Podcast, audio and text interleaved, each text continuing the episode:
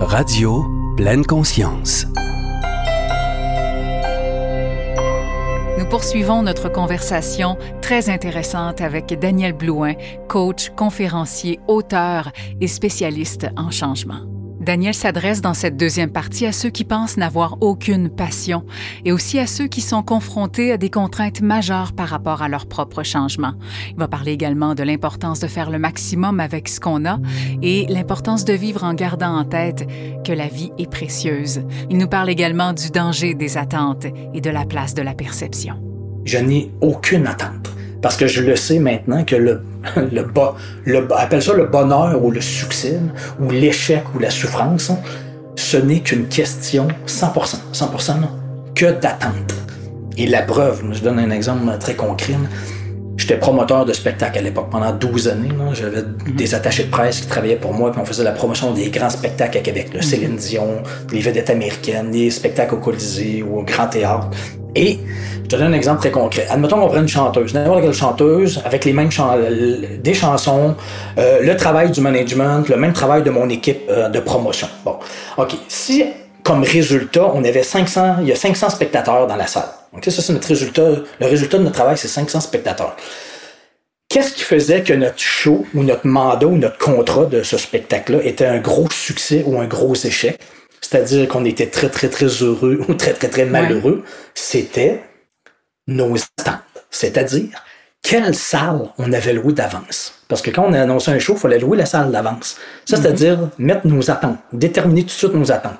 Si, pour la même chanteuse, les mêmes chansons, le même travail de tout le monde en arrière-scène, avec 500 spectateurs, 500 billets vendus, si on avait loué le cabaret du Capitole à l'époque, 500 places, ça, ça veut dire que c'était sold out. Il restait plus un billet à vendre. Là, c'était un immense succès on était tellement heureux. Là, Tout le monde était heureux. Mon Dieu, qu'elle est, elle, elle est bonne. Ses chansons sont bonnes. On a tellement bien travaillé.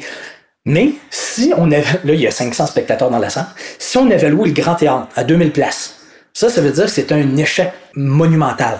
75% de sièges vides. Mais là, là, je te parle de la même chanteuse, des mêmes chansons, du même travail. Il y a 500 spectateurs dans la salle encore. Et là, on se disait, oh, quel échec. Là, on souffrait. Là, on se disait, mon Dieu, qu'on a mal travaillé. Elle, finalement, n'est pas très bonne. Et ses chansons sont pas si bonnes que ça.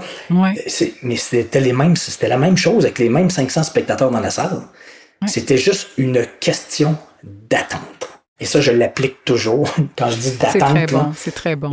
ça, c'est parce que c'est un cercle infini de souffrance. Si tu te mets des attentes avec des objectifs bien fixes qu'il faut que j'atteigne avant ah, telle date, ce n'est que de la souffrance sans arrêt, sans arrêt, sans arrêt. Dans le couple, dans notre vie, effectivement, il faudrait bannir les attentes. Tous ceux qui sont, mettons, représentants n'importe quoi. Là. Les, les, les, directeurs des ventes vont leur donner des, des objectifs de vente à atteindre hein, chaque mois. Et qu'est-ce qui arrive quand ils les atteignent? Il y en a d'autres. Hein? ils vont, ils vont, ah, t'es capable de faire ça, donc on va t'en rajouter d'autres. On va en mettre plus. Donc, ça, ça va être sans arrêt de la pression. Ça prend une direction. Ça veut pas dire pas travailler pour avoir de direction. Là. Euh, ça veut pas dire. Euh, moi, j'ai écrit mes livres. C'est ça que j'ai à faire. J'écris mes livres, je fais mes conférences, mais après ça, est-ce que je vais en vendre 3 000, 40 000, 12 copies? Je le sais pas. Là. Je n'ai aucun pouvoir là-dessus. Tout ce que je peux faire, moi, c'est à chaque jour, faire le maximum que je peux avec euh, le talent que j'ai, avec j'en ai pas plus, avec euh, l'horaire, avec les heures que j'ai, j'en ai pas plus, il y a 24 heures dans une journée, avec le budget que j'ai, j'ai pas plus d'argent que j'ai, avec l'expérience que j'ai, avec euh, les contacts que j'ai, j'en ai pas plus. Donc, si je fais mon maximum avec ça, mm-hmm. puis je suis content de moi, je suis fier de moi. En faisant quelque chose que tu aimes. Exact. Si j'ai fait ça, le reste, ça donnera ce que ça donnera. Et je mm-hmm. l'applique toujours. La preuve, c'est quand j'ai lancé mon premier livre, Sorti de zone. Moi, je me suis imprimé deux boîtes de 50 exemplaires. J'avais 100 exemplaires au maximum. C'est moi qui m'imprimais moi-même. Et je me suis dit, s'il faut que je vende 100 exemplaires de ça, ça va être incroyable. Ça va être 100 exemplaires de plus que je pensais vendre un jour dans ma vie. Je pensais même pas écrire un livre dans ma vie. Et là, je capotais. Je me disais, si j'en vends 100, ça va être incroyable.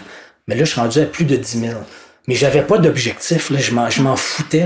Moi, j'étais juste content d'avoir écrit un livre Parce le que reste, c'était un bonus. Exactement. Ça, ça m'avait fait grandir. Puis c'est la même affaire. Là. Je sors Salomon le Saumon cette semaine. Euh, ça sort mardi. Hein, ça va être partout. Mais j'ai aucune idée. Parce que je sais même pas si mon livre s'adresse aux enfants ou aux adultes. Ça te donne-tu une idée? C'est un roman initiatique. Tu pensais jamais, d'ailleurs, euh, écrire ça un jour, un roman initiatique? Jamais. Un conte métaphorique. J'ai appris, j'ai appris que ça s'appelle un roman initiatique ou un conte, mais je, je, savais même pas que ça s'appelait de même. Moi, je me suis juste dit, je veux écrire le prochain Jonathan Livingston de Gouelan. Ah, J'avais déjà mon, mon, histoire de saumon, parce que j'en parle des saumons à chaque jour, presque depuis sept ans. Mm. C'est mon analogie. Donc moi, juste de l'avoir fait, de l'avoir écrit ça, je pensais jamais faire ça un jour dans ma vie. Je, moi, à la fin, quand je l'envoyais à l'éditeur, voici, dernière correction, c'est ça. J'étais tellement fier.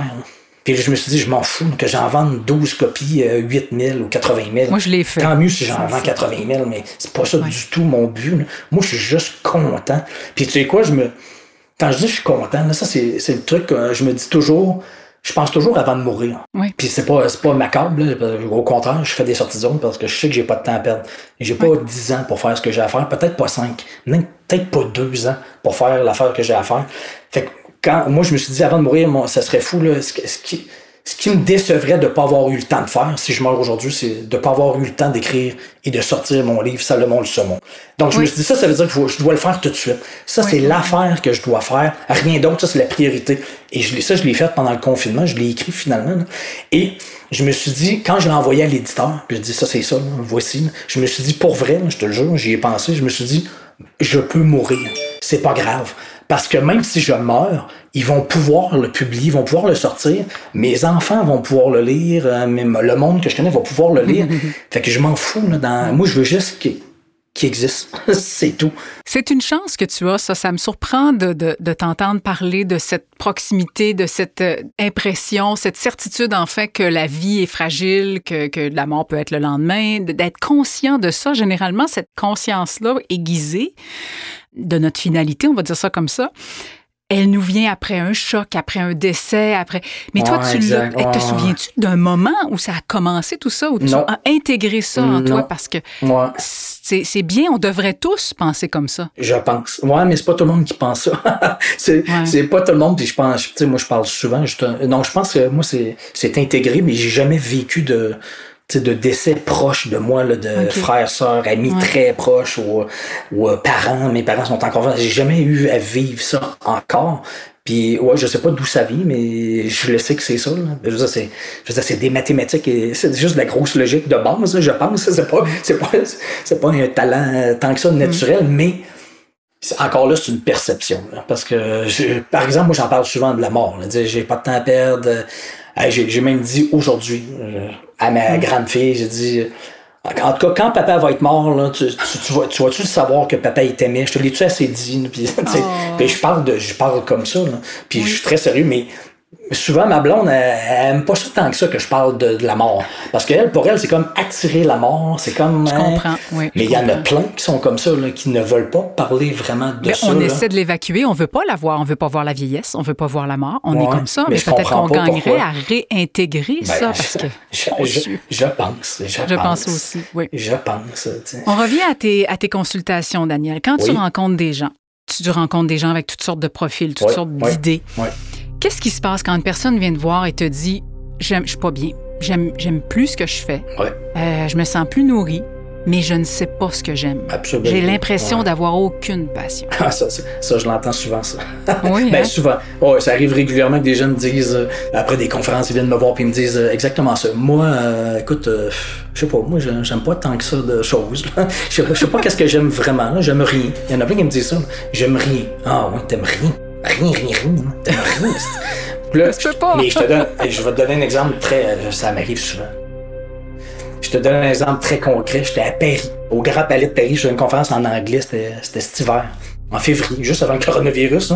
Mais j'étais au sommet mondial du changement. Je sais même pas ce que je faisais là, mais en tout cas, j'étais invité là. Je donnais une conférence, puis c'était en anglais, ça venait de partout dans le monde, vraiment. Et à la fin, il y a il y, a, une fille qui vient me voir, euh, c'était en anglais, puis elle me dit Moi, j'habite en Islande, de je sais pas quoi, la, la capitale d'Islande, la grosse ville. Je Reykjavik. Oui, exact. Puis elle me dit Moi, je suis une microbiologiste. Puis, c'est ça. Je, j'aime. Je suis microbiologiste, là, ça m'allume pas tant que ça, mais je suis Oh. microbiologiste, puis j'aime rien. euh, tu sais, je pensais à ton affaire, puis je me disais que non, moi, j'aime rien. là. J'ai pas ce truc-là de fou, là, de, qui m'allume tant que ça. Je disais, ah ouais, t'aimes rien, rien, rien. Vraiment. Et je te le jure, ça a pris à peu près cinq minutes. Je te le jure. J'exagère même pas, là, à peu près cinq minutes. Là, Là, je me suis mis à poser des questions. OK, toi, t'aimes rien, rien, rien, rien. Puis je me suis mis à poser des questions jusqu'à un moment, jusqu'au moment où, je te le jure, là, elle s'est mise à pleurer.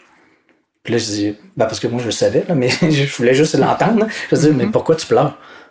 Elle m'a dit, je pense que je viens de me trouver. Euh, euh, sur, sur quoi qu'on a mis le doigt? C'était quoi son affaire de fou, là?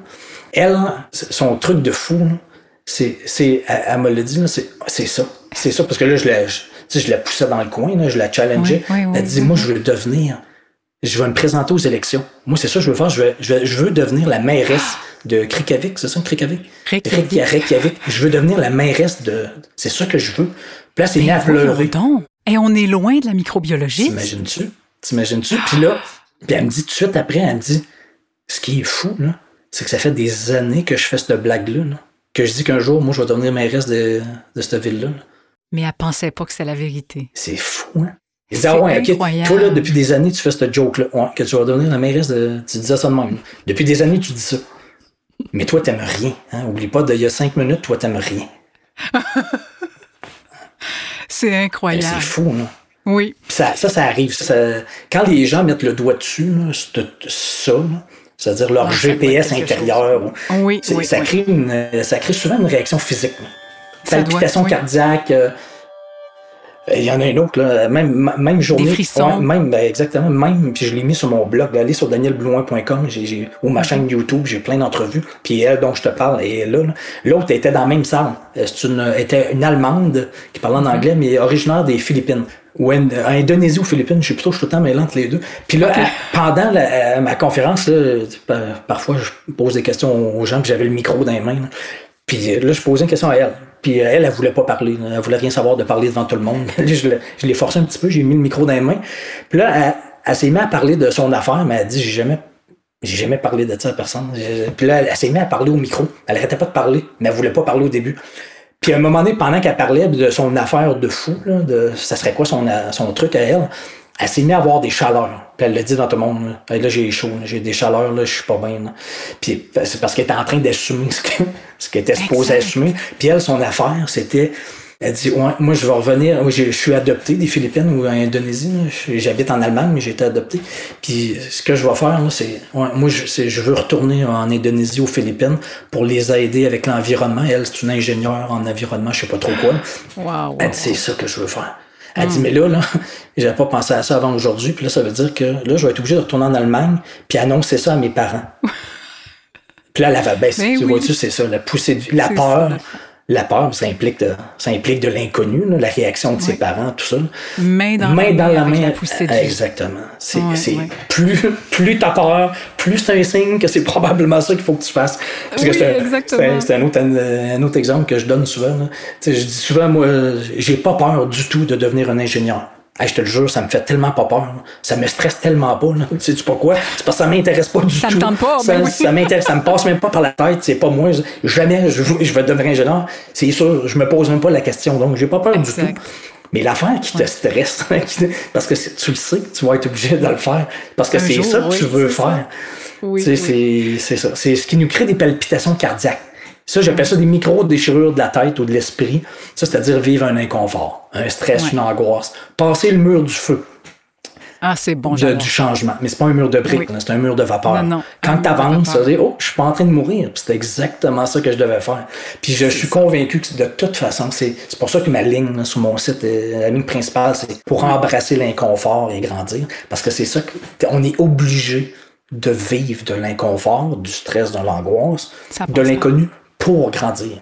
Et on, on ne valorise pas assez ça, que ça Mm. va être difficile, que c'est ça qu'il faut que tu fasses. C'est la seule façon. Sinon, ça veut dire que tu fais juste copier-coller. Et ça, c'est facile, faire copier-coller tout le temps, tout le temps. Tu ne vis aucun inconfort. Mais c'est sûr que tu ne grandis pas. C'est impossible. C'est juste de la physique. Autre mise en situation, je vais être bien, bien plate. Quelqu'un dit Moi, je veux changer. J'ai toujours voulu faire, je sais pas, aller travailler à l'étranger, par exemple. Mais mon conjoint veut rien savoir de déménager, il est bien ici. Oui. Ça peut être un obstacle avec les enfants aussi. Oui. Qu'est-ce qu'on fait dans ce temps-là? On doit aller dans, dans le compromis? Euh, fait quand on est confronté à une contrainte C'est majeure? une très bonne ça? question. Je, je dirais, moi, je dis ça, il y a juste une personne qui doit embarquer dans notre truc. C'est c'est le conjoint. Et si le conjoint ne veut pas du tout, du tout, du tout, parce qu'il y en a qui me disent ça, moi je me bats avec ma femme avec mon, mon, mari parce qu'il veut rien, rien, rien savoir. Ben, je dis malheureusement, à un moment donné, tu vas avoir un choix à faire. Ça, ça va être. Parce que si tu t'éteins, parce que c'est sûr que tu vas t'éteindre. Si tu fais pas l'affaire, tu vas le regretter toute ta vie, parce que toi, ça t'appelle. Ça, c'est parce que c'est toi. Parce que c'est ça que tu es supposé faire. Si ça crée tant de joie et d'enthousiasme dans ta tête. Mais si tu fais. Tu, ne vis que de compromis comme ça, justement, tu- ça veut dire que tu vas t'éteindre un jour. Et t'éteindre, ça veut dire que tu vas développer des symptômes psychologiques et physiques. Ouais. Et il y a personne, personne, personne qui va y gagner. Et euh, dans ce temps-là, je, je le rappelle juste euh, ce qu'on entend tout le temps, hein, les consignes de sécurité en avion. La première consigne avant que de cracher, il y a un masque oxygène, des masques oxygène qui vont tomber. Première consigne, c'est mets-toi là avant, puis après ça, tu le mettras aux autres, à tes enfants. Mais ça, c'est complètement contre-intuitif parce que c'est très égoïste de faire ça. Mais on, Penser le à réflexe, soi. c'est de le donner à l'autre avant. Ben oui, c'est quand tu es une bonne personne, hey, tu te le mets pas sur toi avant, tu le mets aux autres avant. Ben non, Mm. parce que c'est juste pas intelligent. C'est- c'est juste, c'est, c'est, pas pour rien que c'est la première consigne en avion. Mets-toi là avant, deviens heureux, fais ce que tu as à faire, et après ça, les autres autour de toi vont devenir, tu vas aider les autres à être heureux. Parce que l'inverse est impossible. C'est juste, c'est juste, euh, ça se peut pas. C'est de la physique et des mathématiques, c'est pas de la croyance. Et euh, ça, ça revient toujours, à- je reviens toujours avec ça. J'avais répertorié dans mon livre Sortie de zone les cinq plus grands regrets des gens qui sont en train de mourir. C'est drôle parce que j'ai un, signet dans ton livre présentement à cette page-là. Ça m'a ça m'a marqué. ça revient directement à ça. Et c'est pas moi qui les invente. C'est une infirmière en Australie qui s'appelle Madame Bronnie Ware. Elle travaillait en fin de vie avec des gens en fin Exact. C'est ce qu'elle faisait comme travail à temps plein. Donc, des mourants, on en a vu euh, toute sa vie. là. Et elle a fait un livre, un gros livre qui s'appelle Les cinq regrets avant. Mais moi, j'ai. euh, c'est les cinq plus grands regrets, quelque chose comme ça. En tout cas, c'est un livre qui existe, mais moi, j'ai juste écrit les cinq dans mon livre Sortie de zone. Le premier, le plus grand regret, ça, c'est quand il y a des regrets. là. Parfois, il n'y a pas de regrets, là, mais Et tant mieux quand il n'y en a pas. mais ceux qui reviennent le plus souvent dans les regrets, là, le premier, je vais te le lire, euh, si je peux juste le retrouver pour être sûr. Ah, je, non, je l'ai ici. Mais écoute, je vais y aller en sens inverse. Les cinq plus grands, je vais passer avec le cinquième. Oui. Le cinquième plus grand regret des gens, c'est ne pas avoir choisi d'être plus heureux. C'est surprenant, mais cela revient souvent. Beaucoup ne s'étaient pas rendus compte que le bonheur est un choix. Ils restaient coincés dans leurs vieux schémas et dans leurs vieilles habitudes. La peur du changement fait qu'ils se sont contentés de certaines choses, alors qu'au fond, ils aspiraient à rire ou à être nouveau stupides dans leur vie, parce qu'ils prenaient la vie beaucoup trop au sérieux. Le quatrième plus grand regret, c'est ne pas être resté en contact avec leurs amis. Le troisième, ne pas avoir eu le courage d'exprimer leurs sentiments. Le deuxième, d'avoir travaillé trop dur inutilement. Et le premier, le plus grand regret qui revient plus souvent, c'est ne pas avoir eu une vie fidèle à leurs propres attentes personnelles. Ils regrettent d'avoir mené une vie qui faisait plus plaisir aux autres qu'à eux. Ça, c'est-à-dire mettre le masque à oxygène sur les autres avant de eux-mêmes être heureux. Et elle marque, euh, elle écrit, euh, c'est le regret le plus commun, raconte Madame Ware. Quand les gens réalisent que leur vie est presque finie, qu'ils ont un regard clair sur ce qu'ils ont vécu, ils voient que nombre de leurs rêves sont restés vains. La plupart des gens n'ont pas réalisé la moitié de leurs rêves et ils doivent mourir en sachant que c'est à cause des choix qu'ils ont faits ou qu'ils n'ont pas fait. Être en bonne santé apporte une vraie liberté, mais on s'en rend compte seulement qu'une fois qu'on ne l'a pu. Donc, ça revient exactement à, à- la première consi- consigne de sécurité en avion. De ça. se mettre le- et quand je dis que si le conjoint ne veut rien savoir, hein, ben, à un moment donné, je pense qu'il y a un choix à faire. Malheureusement, moi, mon but, c'est pas de créer des divorces, mais c'est quelqu'un qui n'est pas heureux ne peut pas rendre le, le conjoint heureux. Et, la meilleure façon, je pense, de de- d'essayer de, convaincre, là, parce que il y en a qui se battent, mais finalement ils réussissent à convaincre leur conjoint, puis c'est parfait. C'est à coup de, c'est justement un coup de petits pas qui ne sont pas risqués. Avancez vers votre affaire, votre, votre truc, votre, euh, peu importe c'est quoi votre changement de vie que vous voulez, c'est-à-dire allez-y par petites étapes, décortiquez-le avec des petites actions là, faciles à faire, sans aucun risque, et que vous allez pouvoir montrer au fur et à mesure à votre conjoint. Oui, le conjoint va lui aussi va avoir moins peur. Exactement. ça, va la, ça va le rassurer au fur et à mesure. Ça va être. on va enlever les ciné, c'est INE. Il va sentir avoir un, un peu plus de contrôle. hein? Ça va être moins imprévu, ça va être moins nouveau, donc il va être moins en danger, le CINE. Oui. Donc, euh, et si jamais à un moment donné, bon, ça marche pas, ça marche pas, là, mais c'est drôle, ça me fait penser à, ça me fait justement penser à une dame il n'y a pas très longtemps. J'avais fait, euh, je coach des dirigeants d'entreprise en Europe beaucoup. Et euh, à un moment donné, je mets le doigt sur, on met le doigt, moi puis une madame, là, sur, je la coachais live devant tout le monde. Elle met le doigt sur son truc de fou, là, auquel elle n'avait jamais pensé de sa vie, à part au moment où je lui ai demandé. Elle dit, moi, mon truc, elle, elle avait une grosse compagnie dans le plastique. Et euh, son truc de fou, elle, tout d'un coup, c'était, elle me dit, moi, moi, mon affaire de fou, là, ça serait d'avoir un vignoble en Italie. Ça, je capoterais. Elle m'a pas dit capoter parce que ça se dit pas en France. hein. C'est ça. Mais euh, ça serait d'avoir un vignoble le en. Italie. Ça, ça serait fou. Ouais, ça serait le pied, ça serait mon kiff, mon, mon truc de, Ouais. de ouf. Elle dit, OK. Elle se dit, mais, OK, mais à, à soir, qu'est-ce qui t'empêche, pour de vrai, d'aller sur Google, hein, après que je parte, là, ce soir, là, va sur Google, fais, fais juste écrire sur Google, euh, vignoble à vendre en Italie. Fais juste écrire ça, là. Prends ton courage à un doigt puis fais enter. juste pour voir. Ça se peut-tu que tu trouves des, des vignobles en Italie à vendre? Juste pour le fun, ça te coûte Oui. rien. là. Ça ne serait-ce que pour valider aussi, Ouais. parce qu'il va y avoir une sensation physique qui va être associée à ça. Exactement. Et ça se peut-tu que tu en trouves? Ouais, je pense que oui. Euh, OK, moi, je pars, là, je ne sais pas ce qui arrive. Là. Je la rencontre un an plus tard, parce qu'elle est venue me revoir en conférence cet hiver à Angers. Puis elle a amené son mari. là. Elle me dit, c'est fou, là, tu sais quoi? Là? Après que tu sois passé, c'est exactement ce que j'ai fait. Puis, elle me dit, tu sais ce que je fais présentement cette, là, là, cette semaine? Ça fait un an que t'es passé, mais cette semaine, je m'en vais justement en Italie acheter mon vignoble. Puis elle dit, ce qui est fou, là, Incroyable. Là, j'ai vendu ma compagnie dans le plastique. Là. Elle est sur mon blog. Elle est sur mon blog Daniel Blouin ou sortizone.com. Elle est là, là. Elle en parle. Mais elle me dit ce qui est fou, là, c'est que tout le monde me suit maintenant. Mon mari est avocat en France. là. Puis justement, il va venir, je l'amène te voir en conférence à soir. là.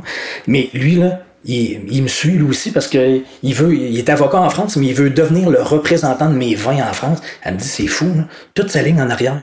Mais c'est ça qui arrive. Quand on marche sur la bonne place, là, on n'a aucune idée qui va suivre en arrière. Faut, vrai. faut juste avancer un peu. Puis là, ah, tout d'un coup, ah, lui, il veut devenir le représentant. Ça l'a allumé, lui aussi. Mm. C'était pas une garantie. Non. Peut-être que, mais j'en ai des histoires comme ça. Là, de- de- et c'est pas une question d'argent. sais, Il y en a qui doivent penser, ah, ben, elle a beaucoup d'argent. Un vignoble en Italie, c'est facile à faire. Non, c'est c'est pas une. C'est c'est aussi stressant, difficile, angoissant pour elle de partir de l'ouest de la France, aller en Italie. Elle, elle connaît rien dans le vin, elle a jamais eu un vignoble de sa vie. Je connais pas la culture là-bas. C'est aussi différent, stressant, angoissant pour elle que pour quelqu'un d'autre de, de, je sais pas, d'ouvrir une garderie pour enfants, Ouais. n'importe quoi. là. Oui, chacun a notre, on a tout notre niveau d'inconnu, qu'on est, où on n'est pas rendu. On a tous nos sorties de zone. Puis, euh, quand je dis que c'est pas une question de richesse, de sexe, d'âge, de où tu habites dans le monde, ou, je le vois. Là, puis, tu sais, je dis, par, exemple, euh, quelqu'un qui vit dans un bidonville en, à Calcutta en Inde, là, Oui, est-ce qu'il a un, un certain contrôle sur sa vie, cet individu-là, Daniel? Ben, euh, il y a le contrôle qu'il a, là, il est dans la situation qu'il a, mais lui, ça. sa bulle, là, sa poussée de vie, là, c'est pas d'avoir un vignoble en Italie. là. C'est sûr, c'est sûr. Lui, sa poussée de vie, son, son rêve de fou, là, c'est peut-être d'avoir une toilette normale. Mais ça, c'est à son niveau à lui. Là. Ça, c'est, Mm-hmm. Lui, il n'est pas drivé dans la vie pour avoir un vignoble en Italie. là. Non, il est en mode survie. Ouais, mais c'est, on est tous dans la situation qu'on est, peu importe où dans le monde. là. Tout à fait. De, mais on a tous notre plus, notre sortie de zone à faire pour passer à un autre niveau. Et que, je dis qu'on est 7-8 milliards d'empreintes digitales différentes sur la Terre, mais on a 7-8 milliards de bulles de poussées de vie différentes. Pire erreur à faire, c'est d'essayer de comparer nos, nos poussées de vie. Ça ne sert à rien. Parce que je leur dis à tout le monde, ce que vous avez dans votre tête, là, qui crée de la joie, de l'enthousiasme, là, le, le truc de fou là, de la sortie de zone, Ouais. ben c'est pas dans ma tête. Là. Puis ce qui est dans ma tête, là, moi, c'est le monde, le saumon. Je suis certain que c'était pas dans votre tête. Hein? Non, Ça, je, je, ben, pas, pas dans la mienne, en tout cas. c'est ça. D'après moi, sur la Terre, hein, il y a juste moi qui avait la poussée de vie d'écrire Salomon le saumon. Ouais. Et je l'ai fait. Donc, s'il avait fallu que je me compare aux autres, est-ce que les autres ont vraiment. Ils veulent. Pourquoi les autres veulent pas écrire Salomon le saumon? Ou se dire, j'écrirai pas un roman comme ça, parce qu'il y en a d'autres qui en ont écrit, ça va être un de plus, un de trop. Parce que ce qu'on va, le résultat qu'on va donner va être unique aussi. Exact, exactement. Puis c'est drôle, euh, ça me fait toujours penser. Le, le premier salon du livre auquel j'ai participé, suite à, à la publication de mon livre, là, j'étais avec l'éditeur, dans le kiosque de l'éditeur, puis je me souviens, j'ai dit à Alain, parce que moi, je n'étais pas un habitué des salons du livre, là, mais là, tout d'un coup, je voyais des milliers de livres. à la même place, qui était en lien un peu avec mon sujet. Hmm. Là, j'ai dit, écoute, pour vrai, là, si j'étais venu ici l'année passée, là, je suis pas sûr que j'aurais écrit mon livre. Et voilà. Parce que je me serais dit, c'est-tu vraiment nécessaire que moi, j'en rajoute un là-dedans? Il me semble qu'on parle pas mal de la même affaire. Et vois-tu la pire erreur que j'aurais pu faire dans la vie? Exactement. Ne Oui. pas le faire parce que y a- parce qu'en bout de ligne, il y a juste moi qui ai mon histoire. Il y a personne, même si on est 8 milliards sur la Terre, il y a juste moi qui ai mon parcours. C'est c'est tellement vrai. vrai. Donc, si on focus là-dessus, ce qui est juste nous, qui fait qu'on on, on peut, on peut pas, on peut pas copier personne, parce que quand on est nous, on copie personne. C'est impossible de copier quelqu'un. On a tous une empreinte digitale différente. Ouais. Donc, si on focus là-dessus, c'est sûr que ça ne peut pas ne pas être intéressant un peu, là. ou ça ne peut pas ne pas aider personne. 0, 0, 0, 0 personne. C'est impossible. Daniel, on pourrait parler, je pense, trois heures, mais j'aimerais ça que, que tu nous parles un peu, si c'est possible, Oui. de Salomon le saumon. Peux-tu nous en glisser un mot pour faire une analogie de poisson? Oui, ben écoute, euh, ça c'est né. C'est drôle, à un moment donné, j'étais avec Chri- avec Christine Michaud. Ça, c'est. euh, J'avais pas fait une conférence dans ma vie encore. là. Je dînais avec elle parce qu'elle m'avait aidé beaucoup au début de mon livre. Puis là, je, je sais pas d'où c'est venu, moi, la- l'analogie du saumon. J'y ai dit de même. Juste, c'était banal. Je disais, tu sais quoi, on a exactement la même vie qu'un saumon. C'est fou. Tu sais, les saumons, ils partent de l'océan. là. Ils sont dans l'océan, puis là, ils leur passent des centaines de rivières d'en face. Puis à un moment donné, quand ils sont rendus à la bonne, celle qu'ils doivent prendre dans la vie, ils- parce qu'un saumon, ça se trompe jamais depuis des milliers d'années. Ça remonte toujours dans la bonne rivière, ça va jusqu'au bout où il est né. Et à un moment donné, eux autres, ils le sentent. Tu sais, ils, ils comprennent rien. C'est, con, un saumon. C'est instinctif, Ça, ça fait pas de liste du pour et du contre. là. Ça analyse rien. Ça sent que elle, c'est la bonne rivière. Puis, ils rentrent dedans. Ouais, nous, puis depuis des milliers d'années, ils se trompent pas. là. Mais nous, on est tellement intelligents, les humains, parce que on se dit, Hey, moi, je suis je suis pas con, je suis pas un saumon. là. Moi, je vais prendre la rivière la plus longue et la plus facile. Celle qui a le moins de chutes, le moins d'ours, et idéalement la plus payante. Et, curieux, curieusement. gens aiment. Ouais, ouais, c'est ça exactement. Et curieusement, on est des milliers d'humains sur la Terre à se tromper de rivière à chaque jour. Ouais. Contrairement au saumon qui se trompe jamais, parce que lui, il réfléchit pas, il fait ce qu'il a à faire, il le sent. Et une fois qu'ils rentrent dedans, dans la bonne rivière, les saumons, leur vie, c'est exactement la même chose que nous. C'est-à-dire une succession continue du début à la fin, de l'océan jusqu'au bout de la rivière, c'est-à-dire de l'utérus jusqu'à la mort, la sortie de l'utérus jusqu'à la mort, une succession continue de courant, fausse, courant, fausse, courant, fausse, courant, fausse, courant. Facile, difficile, facile, difficile, facile, difficile. Ça, c'est jusqu'au bout. Puis quand, quand j'ai dit ça, moi, je disais ça de même. Elle me dit, ça, c'est bon. Ça, il faudrait que tu dises ça quand tu vas faire ta conférence. Je disais, ah, ouais. Ben, je peux bien essayer. là. Fait que là, je me suis mis à parler un peu de ça, pour réaliser que finalement, 7 ans, 8 ans plus tard, c'est, l'affaire qui a le plus collé dans tout ce que j'ai dit. là. Les gens ne font que me parler des saumons, de l'analogie du saumon. Hashtag je suis un saumon. euh, c'est comme sans arrêt saumon, saumon, saumon. Les gens m'envoient des photos de saumon, des vidéos de saumon. Des... C'est vrai, Ah ah, oui, c'est drôle. je suis complètement associé au saumon. C'est tellement ça a collé. là, Je te donne Ça te prend une casquette avec un saumon. Ouais, c'est ça, ouais, il va falloir que je m'en fasse un, mais te dire à quel point ça, ça colle, ça. C'est pour ça que j'ai finalement écrit Salomon le saumon. là. Mais je te donne un exemple. J'étais en Polynésie. Je faisais des conférences en Polynésie. Je suis sur l'île de Moréa. À un moment donné, j'étais en, en congé. Là. Là, je traverse l'île. Je pied dans un chemin de campagne, là, à travers des champs d'ananas. Il y a personne, c'est la campagne. C'est, pas gros, l'île de Moréa. Puis à un moment donné, il y a un jeune, un 20, dans vingtaine, qui s'en venait en sens contraire de moi. Puis à un moment donné, on se croise. Puis là, je, je réalisais qu'il qu'il me regardait beaucoup. J'avais l'impression qu'il voulait me parler. Puis là, on s'est croisés. Puis là, il était rendu quelques pieds plus loin. Puis là, je me revire de bord. J'ai l'impression qu'il voulait me parler. Puis là, il me regarde, il me pointe. Il me dit « les truites ». Et je le regarde, je le pointe, je dis « non, les saumons ». Il dit « ah, c'est ça ». Il dit « c'est ça ». Puis il a continué. Il a continué.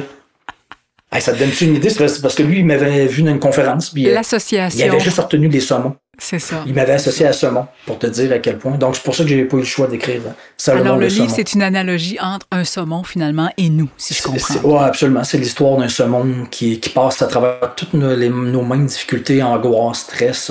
Il vit les processus et il y a un côté très spirituel euh, aussi à Salomon, le saumon. Ça va plus loin que juste sortir de zone et entrer de zone. Mm-hmm. Mais c'est, ça touche à plein d'aspects de nos vies. Je pense que n'importe quel jeune qui doit choisir une rivière dans la vie devrait lire ça, je pense. Et même les vieux. J'ai l'impression que tout le monde, il n'est pas très long à lire. Ça prend environ une heure et demie à lire. C'est 115 pages à peu près. Donc, euh, vous m'en donnerez des nouvelles. Il est en librairie dès mardi prochain. Oui, le 6 octobre. Alors, j'invite les gens à se le procurer mardi, Salomon Le Saumon, et également lire tes précédents livres, Sortie de zone, Entrée de zone. Je les invite aussi à aller sur ton site, à tes sites, en fait. C'est Daniel Blouin ou sortidezone.com, c'est le même site Internet. Ça amène au même. OK, parfait. Laissez votre email, vous allez recevoir des bonus de vidéos gratuites que j'ai filmées. oui, j'ai vu de coaching un peu partout dans le monde. Euh, ma chaîne YouTube, Facebook, Instagram, tout ça. Exact. Donc, les gens vont pouvoir en apprendre plus sur tes services et voir tes savoureuses capsules vidéo par le fait même dans lequel tu pars d'une expérience personnelle pour offrir un enseignement de manière très, très naturelle, évidemment. Et, j'aimerais ça citer Confucius en, qui débute ton livre Sortie de zone en terminant. Oui. Nous avons deux vies et la deuxième débute le jour où l'on se rend compte qu'on n'en a qu'une. Exactement, et c'est devenu le titre d'un autre livre. Il y a une fille qui écrit un roman, je je sais plus trop, il y a peut-être deux ans, puis elle a repris c'est son titre de livre. Mais ça, ah, c'est Confucius. exactement. C'est tellement bon. Merci du fond du cœur, Daniel, de ton temps, plaisir. avec tout ce que tu fais en ce moment, d'avoir pris le temps pour, pour nous, on l'apprécie beaucoup. Et merci de ce que tu fais pour aider les gens à devenir la meilleure version d'eux-mêmes. Ben, formidable. J'ai du plaisir à le faire, donc euh, j'ai pas le choix, il faut que je continue. Jusqu'à temps que j'en ai plus. ouais. c'est en plein ça. Bonne chance avec tout ce qui s'en vient. Merci, bye. Merci, Daniel. Radio pleine conscience.com